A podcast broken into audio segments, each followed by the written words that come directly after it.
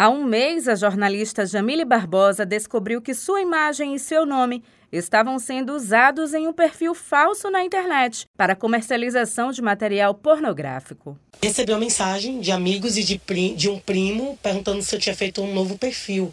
Eu falei que não. Aí eles, não, tem alguém me adicionando. Eu falei, manda pra mim pra eu ver. Quando eles mandaram o link, eu não consegui acesso. Eu tava bloqueada. E aí eles mandaram o print que eu solicitei. E aí eu fui no meu Instagram. Já tinha um monte de gente mandando mensagem por direto, né? Mensagem privada, falando isso. Eu acho que tem um fake seu. E a maioria eram homens. Jamile lembra que do dia em que foi surpreendida com a notícia até hoje, tenta reparação. E embora já tenha procurado a polícia e os responsáveis pela administração da rede social, nada foi feito, o que só aumenta a sensação de impotência. É muito triste você. É uma coisa que você não consegue controlar.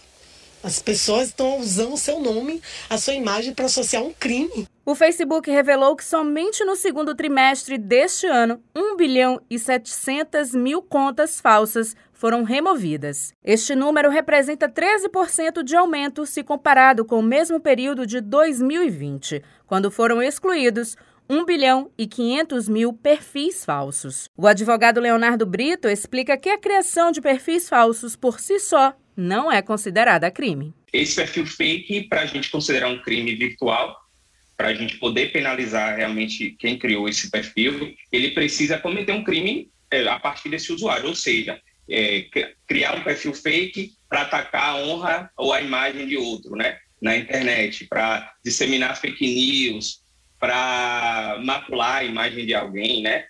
para fazer, se aliar aos chamados haters, para provocar aquelas discussões de ódio, aí sim, aí a gente já vê a discussão de um perfil fake que pratica crime no ambiente virtual. O especialista reforça que, apesar de muitos acreditarem que a internet é terra sem lei, nada passa despercebido e reforça a importância da vítima denunciar. Lembrando que essa pessoa não só pode ser punida, né, conforme a lei, conforme o Código Penal, mas também gera a pessoa, a, o ofendido ou a ofendida, o direito à indenização para a reparação moral. O delegado Delmar Bittencourt revela que durante a pandemia o número de crimes cibernéticos cresceu exponencialmente. E neste período, além dos perfis falsos para a prática de crimes, outros meios, como o Pix, também passaram a ser usados pelos golpistas. Para Bittencourt, a preocupação em não se tornar vítima de crimes cibernéticos vai muito além dos cuidados com as senhas que dão acesso aos aplicativos. Ele afirma que a polícia está atenta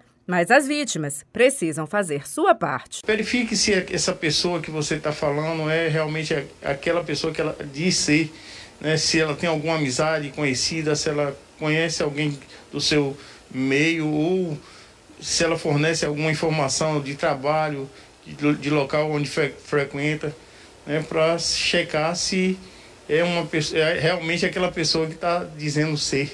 Juliana Rodrigues para Educador FM.